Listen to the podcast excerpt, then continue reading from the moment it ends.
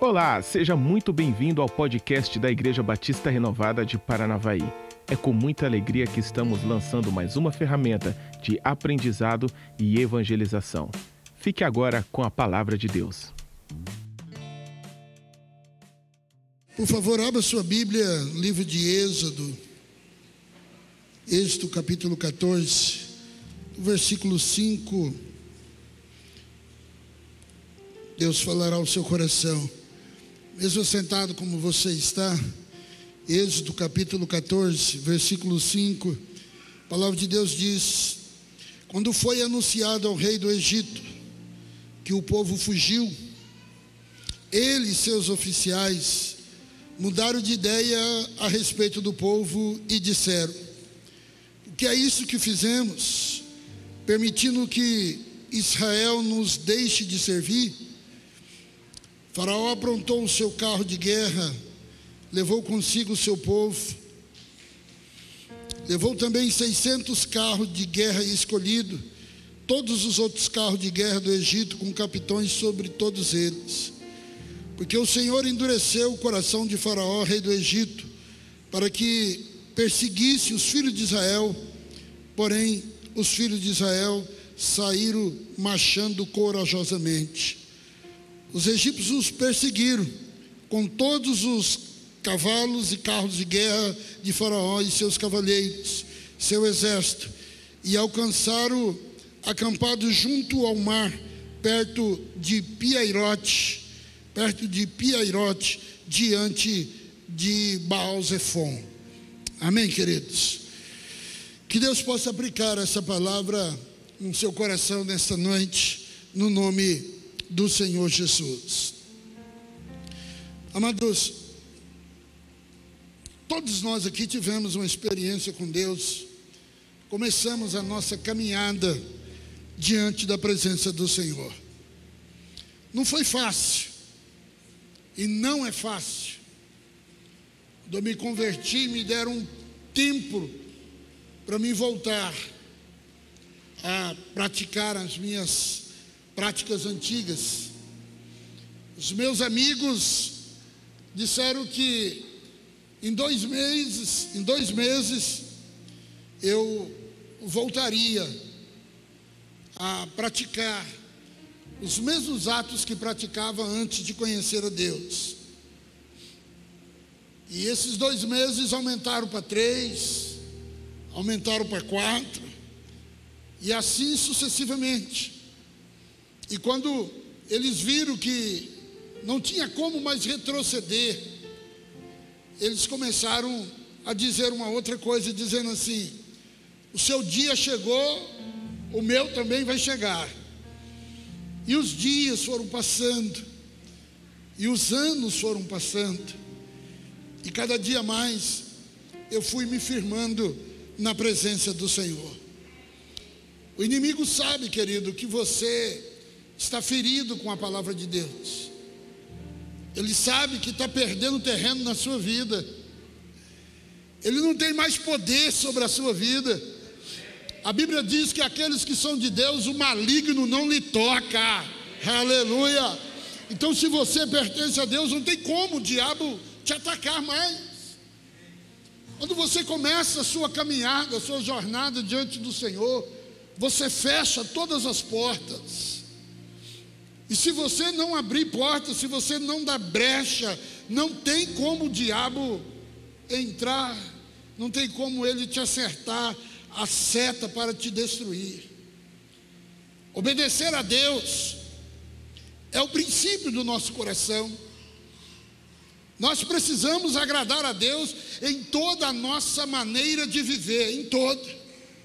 1 Samuel capítulo 15, a Bíblia diz que Obedecer é melhor do que sacrificar. O Senhor se agrada de um espírito de obediência. Deus tem um propósito definido para cada um de nós. Deus planejou, meu irmão, escute isso. Deus planejou o seu nascimento, a sua infância, a sua adolescência, a sua juventude, a sua maturidade e a sua velhice. Está tudo dentro de um propósito eterno, tudo dentro de um propósito divino. O inimigo sabe que Deus não gosta que nós saiamos do seu propósito. O plano que Deus traçou na minha vida e na sua vida há de se cumprir pelo poder do nome do Senhor Jesus. Há de se cumprir os propósitos que Deus determinou. Meus queridos, o texto que eu acabei de ler nos fala de um propósito bem específico de Deus sobre uma nação, o povo de Israel. Deus tinha um propósito específico na vida de cada um deles, mas Deus precisou levantar Moisés para que Moisés pudesse direcionar aquele povo. Moisés teve que vencer, querido, cada etapa da sua vida. Os primeiros 40 anos de Moisés ali dentro do palácio, aprendendo a cultura né, de, de um reino. Depois Moisés teve que vencer 40 anos. Agora, no meio do mato, no pasto, cuidando de ovelhas. E aos 80 anos, Deus fala com Moisés, dizendo: Chegou a hora, Moisés, eu tenho algo para que você realize. Chegou a hora da promessa de Deus se cumprir sobre a sua vida, aos 80 anos de idade. E Deus então direciona a vida de, de Moisés. Meu irmão, se Deus tivesse falado para Moisés assim: Moisés, eu vou te exemplificar tudo que vai acontecer na sua vida nos primeiros 40 anos. Depois, com até os 80 anos, o que vai acontecer. Se Deus tivesse falado para Moisés, Moisés, de 80 a 120 anos, vai acontecer isso. Eu tenho certeza que Moisés desistiria, porque ele ia se assustar o que Deus tinha para realizar na vida dele. Deus, quando nos chama, Ele só olha para nós e diz que tem uma grande obra. Agora, o percurso da obra, Deus não nos mostra. Eu e você temos que continuar caminhando, continuar servindo, adorando, glorificando, exaltando o Senhor e preparado para as coisas novas que o Senhor quer fazer. Meu irmão, se Deus falasse para você o que vai acontecer na sua vida nos últimos dez anos, como Ele vai trabalhar na sua vida, as bênçãos você queria tomar posse rapidamente. Mas o processo para você chegar na onde Deus quer, você não ia suportar. Saber como que o Senhor iria trabalhar. Depois que o povo de Israel, querido, tinha saído do Egito, depois das pragas, Moisés com 80 anos de idade, depois que Deus realizou maravilhas, as pragas. Faraó então libera o povo de Israel, dizendo: pode ir, pode sacrificar, pode adorar esse Deus de vocês, pode ir para essa terra que eles falavam que era uma terra que emanava leite e mel. Vocês estão liberados para partir. Depois que os primogênitos todos tinham morrido, agora houve uma deliberação, houve uma assinatura de um decreto, dizendo para eles: vocês estão livres para ir adorar esse Deus de vocês no deserto. E quando o povo de Israel sai, abençoado por Deus, com muito ouro, porque a Bíblia nos fala que Deus, Moisés direciona o povo para pedir ouro, prata, e aquele povo que estava triste, porque tinha morrido alguns primogênitos deles, para se ficar livre, para se ver livre dos israelitas, eles foram doando tudo que tinha para aquele povo ir embora. E o povo de Israel saiu do Egito abençoado. Por exemplo, o ouro que eles ganharam foram tanto que eles construíram mais adiante um bezerro de ouro. Você já viu o escravo ter ouro? Esse ouro eles ganharam quando eles saíram do Egito. quando eles saíram do Egito. E quando fazia alguns, eu não vou colocar dias, mas quando eles perceberam que eles não tinham mais escravos, que agora os próprios egípcios teriam que trabalhar, Faraó se levanta e ele imagina: puxa, o que, que eu fui fazer? Liberar os nossos escravos. Eu acredito que alguém deve ter falado para ele, falando: Faraó, olha o que, que você fez, você libertou os escravos. Não foi que nem a princesa Isabel, não. Você libertou os escravos. E ele então cai em si. Aí vem o contra-ataque. Aí vem a ação. Faraó, querido, armou um contra-ataque. Este, capítulo 14, completo, fala sobre isso. Para trazer de volta. Para não permitir que o povo de Israel chegasse no seu objetivo, e não bastasse isso, Deus direciona eles para um caminho mais complicado.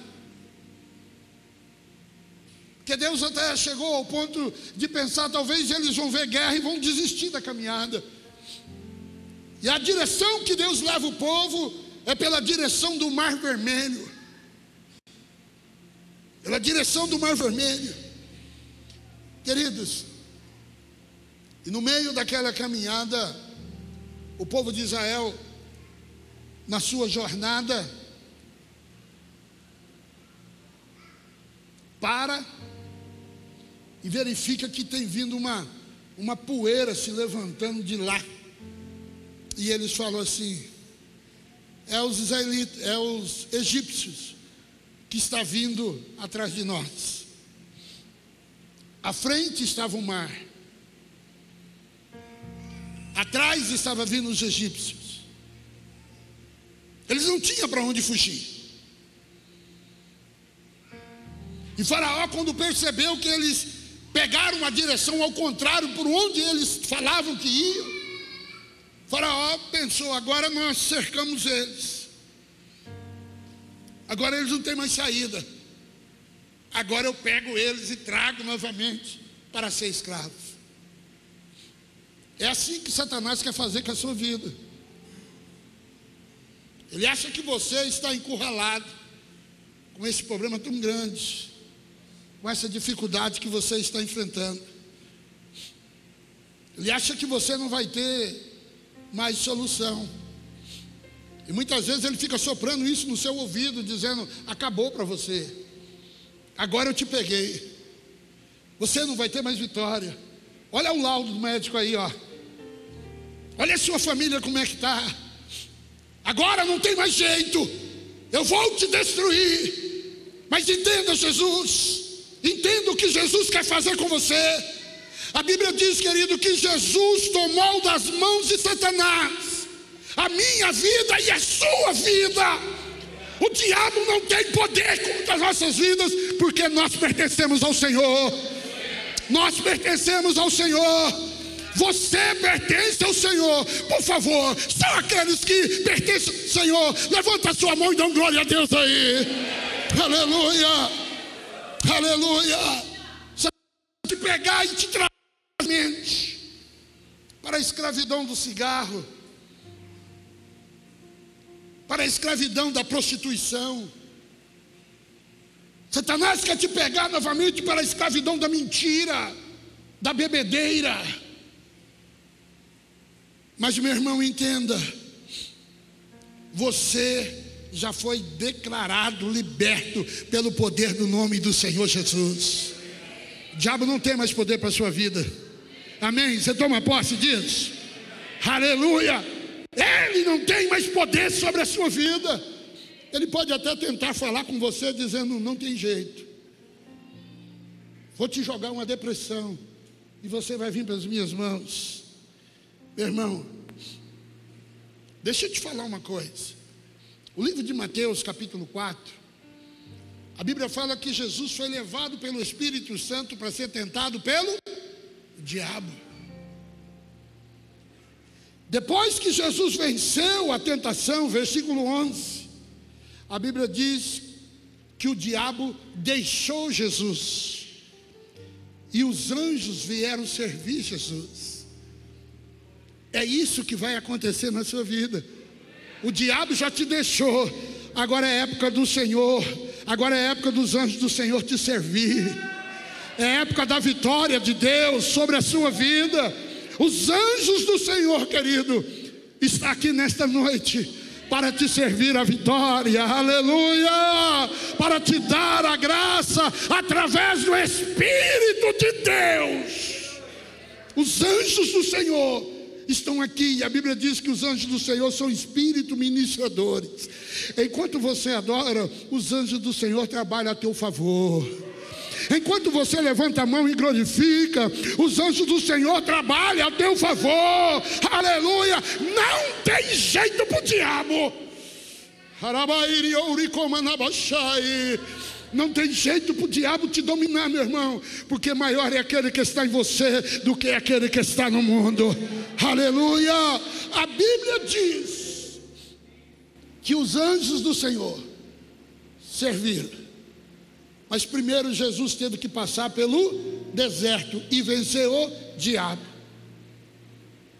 Vencer o diabo. Se vence o diabo com jejum, se vence o diabo com uma palavra, se vence o diabo em oração. Você está sofrendo? Mata a sua carne com jejum. Você está sentindo a opressão do diabo? Comece a ler a palavra de Deus. Ei, meu irmão, você só tem vitória contra os ataques do diabo se você entender que o Espírito Santo é sobre a sua vida.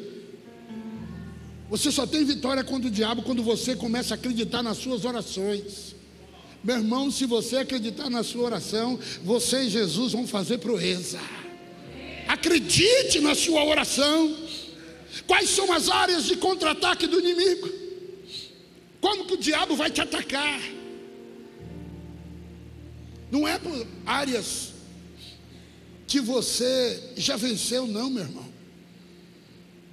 Por exemplo, se você nunca teve nenhuma dificuldade com bebida, o diabo não vai te atacar com bebida. Se você é um dependente químico, o diabo vai te atacar com isso. Se você é um alcoólatra, o diabo vai te atacar com isso, com álcool. Os amigos do passado vão ser o instrumento. Fuma aí. Né, Ivano? Fuma aí. Ivano, você não quer um cigarro? Nunca te ofereceu, mas aquele dia te oferece. Toma aqui, pega. Não, fuma, o pastor não está aí não. Uma coisa que eu estou preocupado. Eu vou ter que dar conta de mim, estou preocupado. Já não basta ter que dar conta de mim. Eles virão, querido, para persuadir a sua fé, dizendo que você está ficando louco. Quem aqui nunca ouviu aquela frase assim? Ah, você está indo na igreja? Que bom. Você não vai ser aquele crente chato, não, né? Eu vou. Eu vou. Você sabe por que, que você vai? Porque o Espírito Santo vai te pegar. É desse jeito. E quando o Espírito Santo entra em você, há uma mudança radical na sua vida. Crente que tem o Espírito Santo não fica com um pé aqui e outro ali, não, irmãos. Fica não. Então, quando um amigo teu te perguntar, você está indo na igreja? Qual que é a sua resposta? Hã? Qual que é a tua resposta? Quando teus amigos te perguntam, você está indo na igreja, o que você fala? Estou indo. O cara é legal lá. Tem um pastor negão bonitão lá. O cara é gente fina. Não é assim? Só o negão bonitão que não, né? Aí eles falam assim, ô oh, cara, mas você não vai ficar aqui naquele crente doidão não, não é? Aí você com vergonha dos amigos fala, é, Acho que não. Acho que estou indo lá, estou gostando. A palavra é diferente, a gente aprende. Deus louvou lá, maneiro, tem umas minas lá, é assim. Não tem problema nenhum, queridos. Isso é normal. Né? Não, eu estou indo lá, mas eu não, não quero muito compromisso, assim, né? Eita Deus, a Bíblia diz que a fé vem pelo ouvir, e ouvir a palavra de Deus, o Espírito Santo vai te pegar, você vai ver. O Espírito Santo vai te pegar, você vai ver o mover, o sobrenatural de Deus na sua vida. Seus amigos vão te criticar, vão zoar de você. Virão fazer observação da sua fé dizendo assim para você assim, cara, você, você tem que batizar de novo. Você já foi batizado. Aí você lembra de um versículo, mas não sabe onde é que está. Que a Bíblia diz: quem crê e for batizado será salvo, quem não crê será condenado. Aí você fala assim: é, não, eu, eu vou batizar de novo? Vai, vai porque o Espírito Santo vai entrar na sua vida. Você vai entender que a Bíblia diz assim: ó, quem crê e for batizado será salvo. Então, para batizar tem que crer. E quando você era pequeno, você não cria, quem cria eram os seus pais. Quem cria eram os seus pais. Vão fazer proposta para você, para impedir você de crescer na fé. O que, que eu faço, pastor, diante de todas essas ofertas que vão me aparecer? Já apareceu oferta para você, não já? Hein, Soninha? Já apareceu essas ofertas? Já, Soninha? Celinha, desculpa. Nós devemos resistir firme para não perdermos a comunhão com o Pai. Devemos procurar lembrar dos ensinamentos da palavra de Deus ficar firme, ter uma mudança de hábito. Se necessário, abandonar alguns amigos. Por um período, depois você vai ganhar ele para Jesus. A Bíblia diz assim no livro de 1 Coríntios, capítulo 15: Não se deixe enganar, as más companhias corrompem os bons costumes. Cuidado com seus amigos. As más companhias corrompe os bons costumes. Cuidado com as alianças que você vai fazendo com incrédulos. A Bíblia diz: como é feliz aquele que não anda segundo o conselho dos ímpios. Como é feliz. Agora você começa a entender que a sua vida ainda não está um mar de rosa, porque você está ouvindo a palavra do Senhor, mas você ainda anda no conselho de ímpios pessoas que não conhecem a Deus, pessoas que não temem a Deus. Evite, queridos, sair com alguns amigos. Eu, quando eu me converti, eu tinha alguns amigos, tenho ainda, alguns já se converteram, e era difícil, porque acabava o culto domingo, nós nos encontrávamos. Eu me converti em fevereiro. E até o mês de maio ainda era assim. A gente se encontrava, que era na época que eu me converti, era a época que você pegava um ônibus aqui, eu morava na Vila Operária, ia para o centro da cidade, descer a Manuel Ribas ali. Os que são dos os cinquentão ali sabem o que eu estou dizendo, né? Descia Manuel Ribas, subia, né? Essa era a alegria. Os carros rodando. É, é, alegria era isso. Os, os cultos acabavam nove horas, mais ou menos. Aí eu pegava o ônibus e ia. Fui algumas vezes. Encontrava meus amigos, na época você ainda tinha o. Soce fruta era? Chopão. Tomei muito chopão lá, mas nem sabia que era do, do Júlio. Sangue de Jesus tem poder. Você foi usado, hein, cara? Quem foi no Chopão aqui? Olha aí, olha. É uma galera boa do Chopão aí, ó. Né? Cinquentões aí, tudo. E quando chegava lá, sentava. eu iria contar aquilo que estava me agradando, aquilo que eu tinha recebido de Deus, uma palavra poderosa do Espírito Santo sobre a minha vida. E eles iam contar a menina que eles saíram ontem, sentava na mesa, dava um suco de laranja, uma coca, dá uma cervejinha, e eu sentado ali, eles conversando, e eu ali do lado, e eles perguntavam para mim, daí negão, como é que foi a final de semana? Eu falei, cara, o pastor pregou muito, não bate, não bate.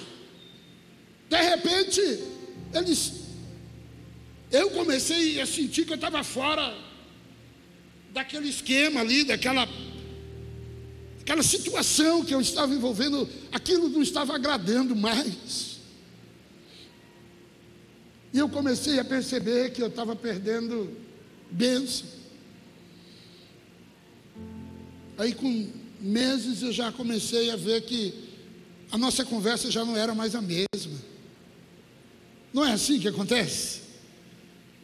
Eu queria falar para eles, meu Deus, o dia que eu vi um pastor pregar sobre José, eu fiquei tão impactado com a mensagem que o pastor Aldemir pregou sobre José, que eu fiquei, meu Deus, José, um homem de Deus, venceu. E eu falei, eu vou vencer também. E eu cheguei para eles, fui contar a história de José. Quando eu acabei de contar a história de José, eu estava sozinho. Ninguém queria me ouvir. Entendeu, queridos? As coisas vão acontecendo. Então, um conselho que eu te dou: evite essas programações que vão te destruir.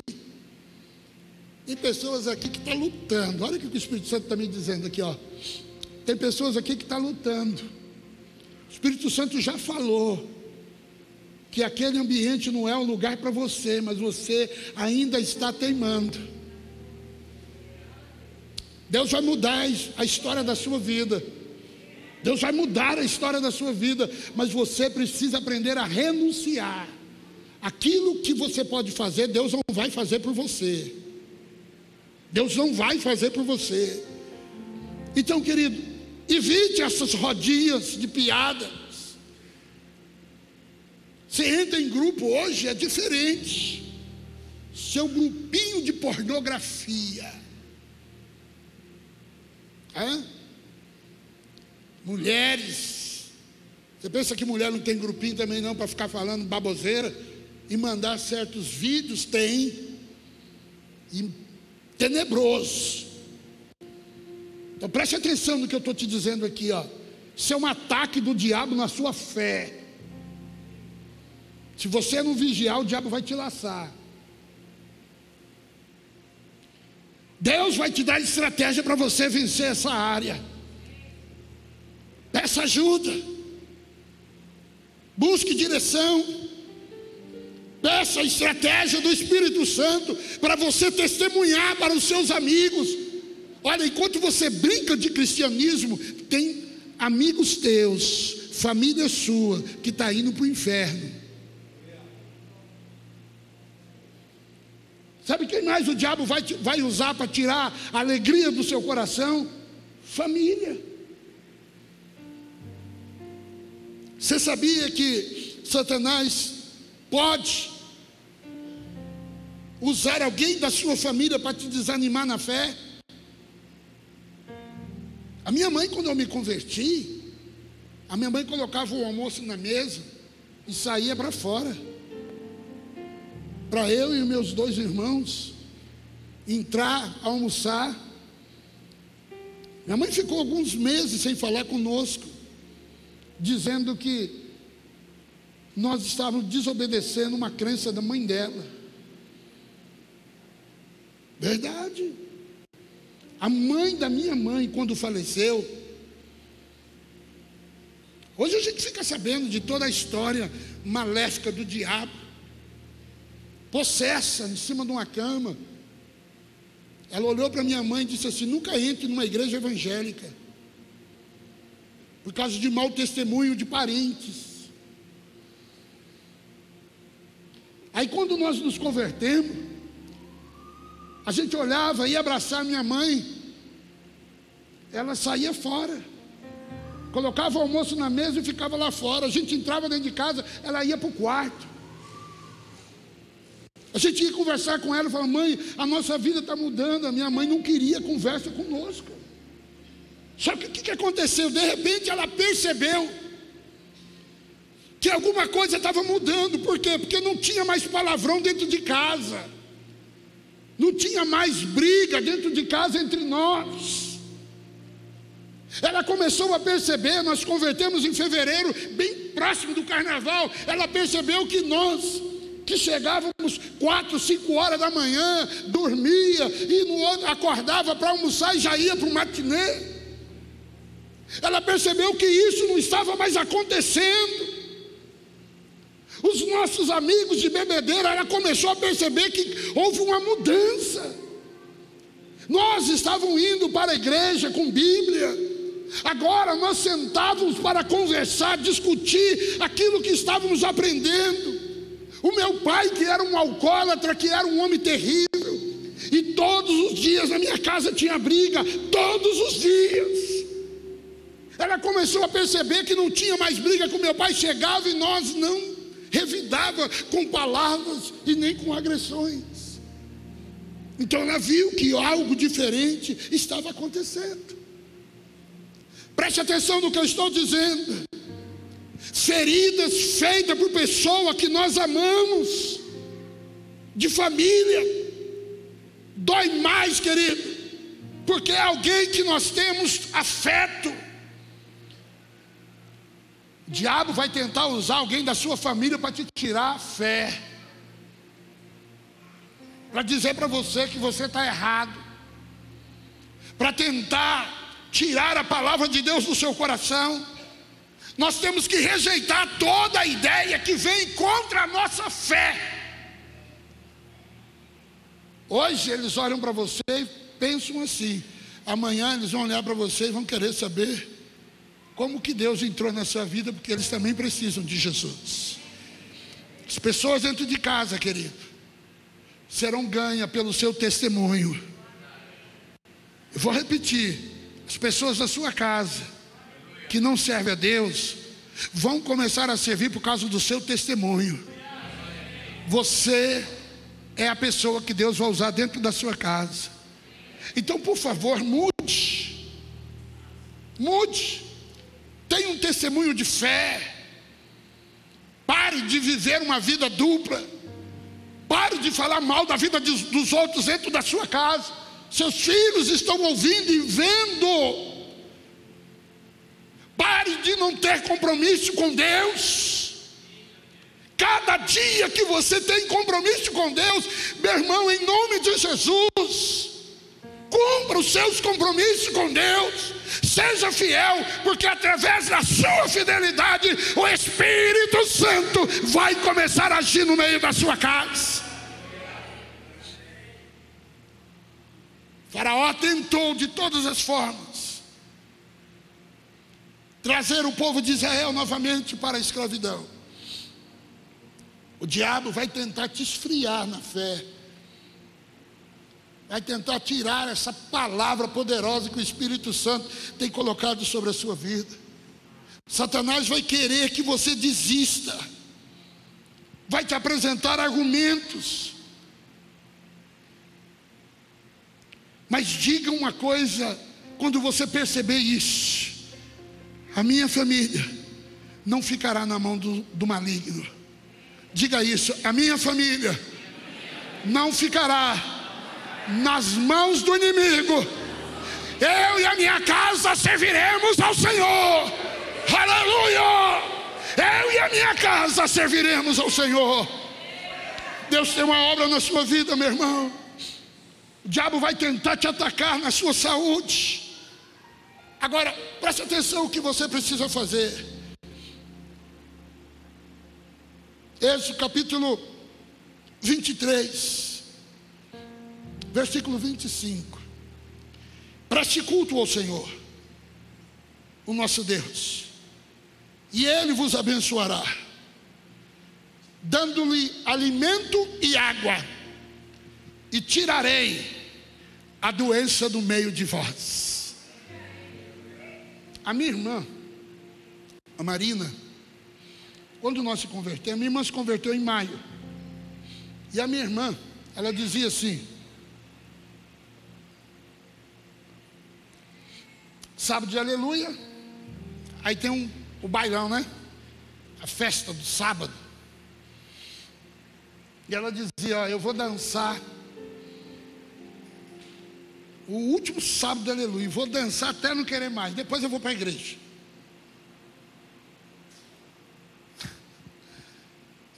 Verdade, né? eu vou num baile, vou dançar até não querer mais, aí depois eu vou para a igreja. Nossa casa era de cimento vermelho batido. Tem algum povo aqui que nem sabe o que é isso, né? vermelhão. E tinha que encerar com aqueles encerador que era, pesava uns 5 quilos. Escovão. Estou falando para alguém aqui? É. Essa molecada do, do WhatsApp nem sabe o que é isso, né? Mas nós vamos trazer um aqui um dia para fazer vocês limpar esse, esse tempo aqui para vocês lembrar. Né? Tempo bom, né, irmãos? Tempo bom. Carrinho de rolemã. Oh, Jesus. Bibioquê. Quem sabe o que é bibioquê aqui? Bambolê. Lembra do bambolê? É? Eu gostava de brincar de balança caixão. Ah, Jesus. Minhas irmãs não deixavam brincar, não, mas eu brincava. Você brincava, né, Valtão? Cláudio também brincou, Cláudio? Hã? Você brincou de balança caixão? Balança caixão, balança você. Dá um tapa na bunda e corre esconder. Eita Deus. É, Jesus. Só para vocês não dormir, viu? Tem alguém dormindo aí? Cutuca ele aí. E a minha irmã foi encerar a casa. Minha irmã foi encerar a casa. Meu irmão ia chegar na sexta-feira. E na quinta, a neguinha limpou toda a casa. Encerou, e encerava de joelho. E depois passava o escovão para brilhar. O joelho da minha irmã ficou dessa grossura assim, ó. No sábado ela acordou assim. Eita Deus. Dança? Vai dançar. Meu pai chegou e disse assim: o nome da minha mãe é Magnólia, né? Magnólia, arruma ela que eu vou levar no benzedor. A minha mãe foi arrumar minha irmã para levar no benzedor. Aquela velhinha que vocês vê orando aí, ó. Aí o Luiz, Deus abriu os olhos espirituais dele. E ele falou: Vamos orar por ela, antes do Senhor levar ela. Meu irmão, você acredita que nós entramos no quarto da minha irmã, colocamos a mão assim, ó, e decretamos a cura. Em nome de Jesus, toda a enfermidade nesse joelho. Nós nem sabíamos orar direito, irmão. Mas nós dissemos assim: está curada em nome de Jesus. Pegamos pelo braço da minha irmã e falou: fica em pé. Ela ficou em pé. E ela saiu assim, ó. Ó, ó de dentro do quarto, para a glória do nome do Senhor Jesus. Aleluia! Aleluia! Saiu, irmão, batendo o pé. Instantaneamente o joelho dela desinchou. E não foi dançar, foi entregar a vida dela para Jesus, para a glória do nome do Senhor Jesus. O diabo vai tentar, meu irmão, mexer na tua saúde, para impedir que você entre num propósito de Deus. A Bíblia diz: tirarei a doença do meio de vós. Por que, você não veio no culto? É, Ei, milagre acontece aqui, ó, para a glória do nome do Senhor Jesus. Deus é Deus de milagres. E você precisa entender isso. O diabo vai te atacar. Porque ele quer te levar escravo de novo. Quer te levar escravo de novo. Sabe qual outra área que o diabo vai tentar te atacar? Finanças. Agora você vai dar dinheiro para pastor? Não é assim que os amiguinhos falam? Hã? Agora você vai encher o bolso do pastor. você viu o carrão do pastor? Você viu a casa que o pastor está construindo? Todo dinheiro do povo. Todo pastor é ladrão. Generaliza, queridos. O diabo vai tentar te atacar com isso. Mas Filipenses 4,19, a Bíblia diz: O meu Deus suprirá todas as necessidades de vocês, de acordo com a sua gloriosa riqueza em Cristo Jesus. O Senhor vai te suprir, mas entenda: o Senhor só supre quem tem compromisso com Ele. Fidelidade.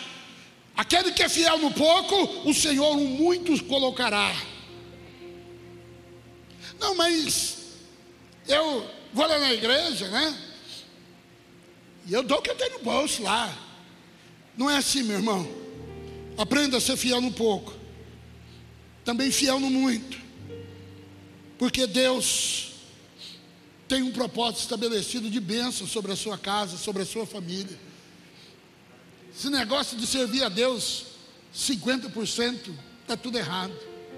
Eu disse domingo passado e vou repetir hoje: 90% de obediência é desobediência.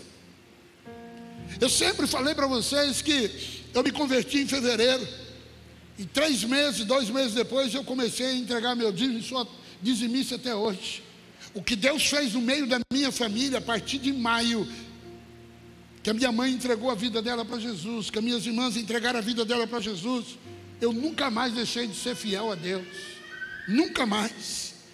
Se você aprender, querido, a ser fiel sobre o pouco, o Senhor vai te colocar sobre o muito. Mas tem muitas pessoas que pensam assim, ó. Não, se Deus me dá, aí eu vou ser fiel. Sabe quanto que Deus vai te dar? Nunca. É visível, querido, que a bênção para quem é fiel é tremenda, é visível isso. O próprio salmista diz que nunca viu um justo desamparado. Dá uma olhadinha nessas pessoas que andam esmolando por aí. Pergunta se tem algum crente lá no meio. Pergunta. Pode ter desviado.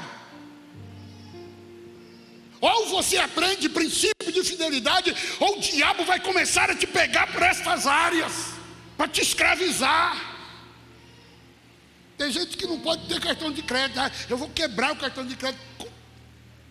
Coisa que é o cartão de crédito que é culpado de você gastar demasiadamente. Você precisa de domínio próprio. Você precisa orar a Deus antes de comprar, sentir paz no coração. Você precisa é de ter a graça de Deus sobre a sua vida. Você que anda comprando escondido da esposa, comprando escondido do marido. Filhos que não ajudem financeiramente em casa. Apesar que o culpado disso é o pai. Você tem o direito de, de autoridade dentro da sua casa como sacerdote. É visível, querido, quando essas coisas começam a acontecer. 1 Coríntios capítulo, 2 Coríntios capítulo 8, versículo 9, a Bíblia diz: "E vocês conhecem a graça do nosso Senhor e Salvador Jesus Cristo, que sendo rico, se fez pobre por amor de nós. Ele estava na glória, e por amor a nós, desceu da glória e veio morrer numa cruz para salvar eu e você. Sendo rico em Deus, desceu da sua glória, desceu da sua glória. Meu irmão, é gostoso estar aqui dentro, não é? Não é gostoso estar aqui dentro da igreja? Ar-condicionado, ambiente tranquilo. Mas tudo isso vai preço. Tudo isso tem um preço. Hoje eu estava pregando em Goierê, pela parte da manhã. Ontem à noite também eu preguei lá. Uma igreja bonita, muito linda a igreja. Igreja abençoada. Tudo isso tem um preço. E não é governo estadual, federal ou municipal que sustenta a igreja, não. Se você não aprender esses princípios, você vai estar amarrado, escravizado nas mãos do diabo. Uma outra área que o diabo vai tentar, querido, de todas as formas, investir contra a sua vida é o ataque na sua mente. O tempo todo você poderá sentir vontade de questionar, dizendo: será que isso é verdade? Será que eu estou no lugar certo? A nossa mente, querido, é um campo de batalha. O diabo nos ataca constantemente. Rejeite todo o pensamento do inimigo, em nome do Senhor Jesus, rejeite isso. Não aceite, aquela pessoa olhou para mim de mau jeito, não aceite isso não, vai lá e quebra esse princípio, vai lá, pega na mão dela e fala, olha, eu te amo em nome do Senhor Jesus. Fora os padrões do mundo, diga isso, eu sou de Jesus, a sua mente é uma mente de Cristo, e nós podemos transformar esse mundo pela renovação da nossa mente, meu irmão. Aquilo que é normal lá fora, aqui é diferente. Você quer ver uma coisa? Tem que namorar, manter relações, para saber se vai dar certo. Isso aí é para quem não conhece Deus. Entendeu? Isso aí é para quem não conhece Deus. E se você sabe que sua, seus filhos estão tá fazendo coisa errada e você não corrigir, a culpa é sua. Seus filhos vão sofrer porque você não é o sacerdote, você não está agindo como princípio estabelecido na palavra de Deus. Seus filhos vão sofrer por causa de erros. Enquanto estiver dentro da sua casa, quem manda é você. Enquanto estiver dentro da sua casa, você que dá as direções. Aquilo que é normal para o mundo, para a igreja, não é normal. Não é normal. Fumar narguilha, isso não é normal. Viu? Isso não é normal. Essas danças eróticas do TikTok. Até quando você vai deixar os seus filhos fazer o que quiser? Que padrão do mundo é esse? Não vos conformeis com este mundo. Pega lá o WhatsApp do seu filho que você vai ver o que, que ele está entrando. Depois não adianta chorar. Mas se você também não dá o exemplo, né? Pega o seu. Pede para o teu filho dar uma olhadinha. Você tem coragem de pegar o teu celular e dar para o seu filho e falar: Vem aí o que, que o pai está vendo. Você tem coragem? Quem tem coragem? Não precisa levantar a mão, não. Você tem coragem? Você sabe que, não sei como é que é o nome daquele, acho que é TikTok mesmo. Tudo que, deixa eu perguntar para vocês, que vocês são fera nisso. A Né, Né, Né está ficando bom nisso, né? Não, tá. Você sabe o que, que você vê no, no WhatsApp? O que, que você costuma ver? O que mais vai aparecer ali, não é isso? Dá para o seu filho dar uma olhadinha o que, que você está olhando? Você tem coragem de pegar o seu celular e entregar para sua esposa? Cadê o meu amor? Olha lá, está com ela. Você sabe a senha do meu celular? Você sabe a senha do meu, Ked? Você sabe a senha do meu celular? É. Não. Quem sabe a senha do meu celular aqui? Tem, tem um monte de gente que sabe. Você deixa o seu celular em qualquer lugar da sua casa? Hã? Você é deixa? Ou só quando não tem ninguém em casa que você é deixa? Não vos conformeis com este mundo. Você é deixa o celular perto dela, tranquilo? É, deixa. Você pega, né? Você deixa o teu celular com a mamãe? Deixa. Deixa. Daí, Guilherme. Deixa o celular perto da, da esposa? Adriana, deixa o celular.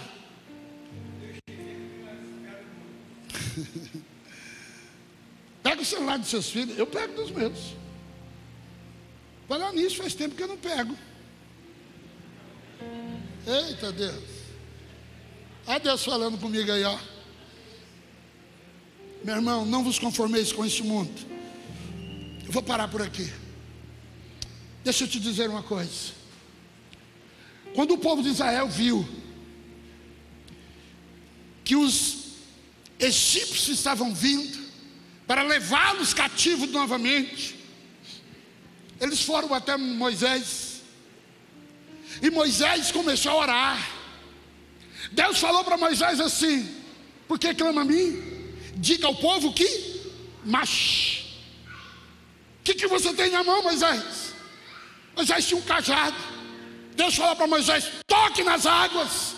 Moisés toca nas águas, o mar se abre e o povo passa com os pés enxuto. O povo caminha. E agora, meus irmãos, enquanto o povo está caminhando rumo à terra prometida, a Bíblia diz que o anjo do Senhor que ia à frente veio e se posicionou atrás. Para o povo de Israel era uma claridade, era uma nuvem clara para eles caminhar tranquilo diante daquele mar. Mas para o povo de Israel era uma escuridão tremenda.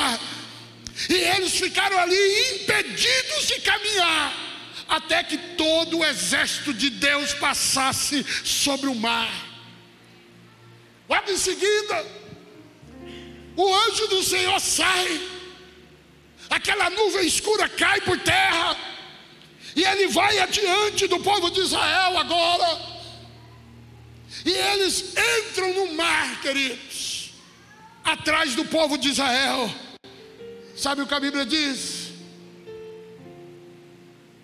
Que o Senhor iria pelejar pelo povo de Israel. Esses inimigos nunca mais vocês verão. E Moisés toca no mar o mar se fecha.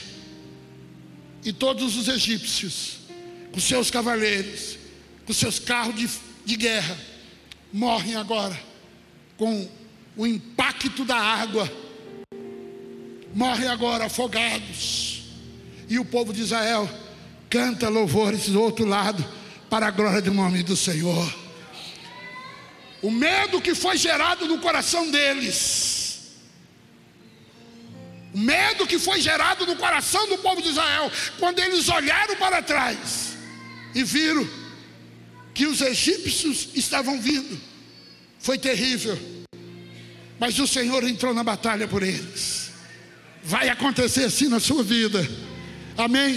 Você recebe isso? Você que está me ouvindo na mídia social, vai acontecer isso na sua vida. Vai acontecer isso na sua vida. O Senhor vai batalhar a sua causa.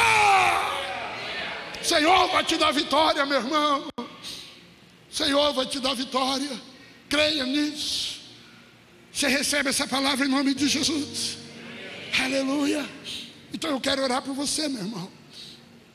Você que está nessa guerra sabe que servir ao Senhor é bom, sabe que Deus quer algo de sobrenatural na sua vida, mas você não está conseguindo vencer os ataques do inimigo. Pois bem, nesta noite, eu quero orar pela sua vida e declarar que você é um vencedor.